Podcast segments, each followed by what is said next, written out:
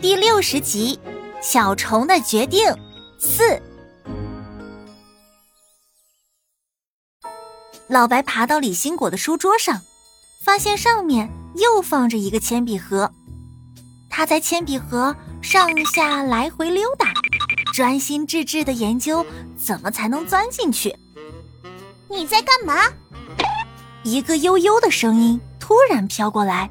差点把老蜘蛛的环儿吓飞了，老白一下窜起老高，掉落到铅笔盒后面，差点又摔断一条腿。谁？谁在那？他躲在黑暗里，警惕地扫视四周。别躲了，小蜘蛛，我都看见你了。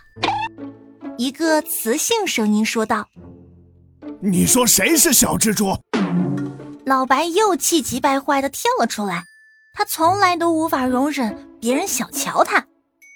胆小鬼，有本事你就出来，让老子瞧瞧！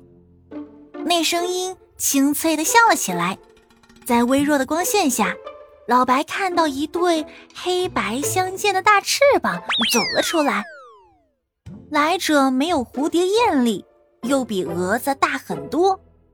老白上下打量他。总觉得他有些眼熟，那样盯着美丽的女士看是很不礼貌的。他一边说，一边打理长长的触须。虽然人人都爱欣赏美丽的蝴蝶，但你总该矜持点吧。老白咬牙忍着笑，他想起曾经见过的那些美得不可方物的彩蝶，更觉得眼前这一只格外的朴素。突然间，他意识到，这只大扑棱蛾子大概就是李新果之前带到学校去的那只大青虫的伙伴。两只虫子一直聊到天亮。原来这虫子是一条菜青虫，它还有一个妹妹。她们姐妹俩都是李新果和姥姥去买菜的时候，在油菜叶上发现的。李新国给他取名小绿，给他妹妹取名叫小青。果果一直小心翼翼地照顾她们姐妹两个。小绿是昨天夜里从蛹里钻出来的。果果早就答应过妈妈，等青虫化成蝴蝶之后，就将它们放生到学校里面去。这一夜，老白将他一生练就的红母蜘蛛的本事全都掏了出来。小绿是一只单纯的菜粉蝶，他啊哪里遇见过这样的情场老手？他完全被老白打动了，一个为了儿子以身犯险的神勇父亲。大概自然界里所有的雌性都会被这样的雄心所征服吧。于是小绿告诉老白，以前果果每次带他和妹妹出去。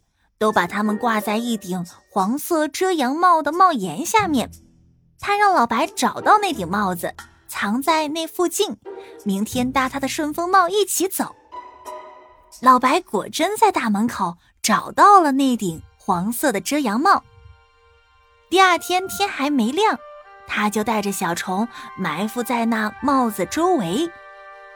真如小绿所说，李新果戴上了那顶帽子。把小绿放在帽檐下面，准备出门。老白和小虫藏在帽子后面的帽檐内侧，安全的和他们一起出发了。像往常一样，姥姥带着李新果乘五站公交车去上学。一路上，李新果都用小手护着小绿。趁着嘈杂，老白和小虫也挪到小绿旁边。顺带享受了李新果的保护。你真幸运，有个对你这么好的老爸。小绿对小虫说。小虫礼貌的对小绿笑了笑，小绿便又继续和老白聊起天来。小虫身上遮着一小片叶子，这次是他自己吐丝，将自己固定在老白身上的。在一片嘈杂声中。小虫缩进阴影，谁也不知道他此刻仍在剧烈的纠结，到底要不要实行那个方案。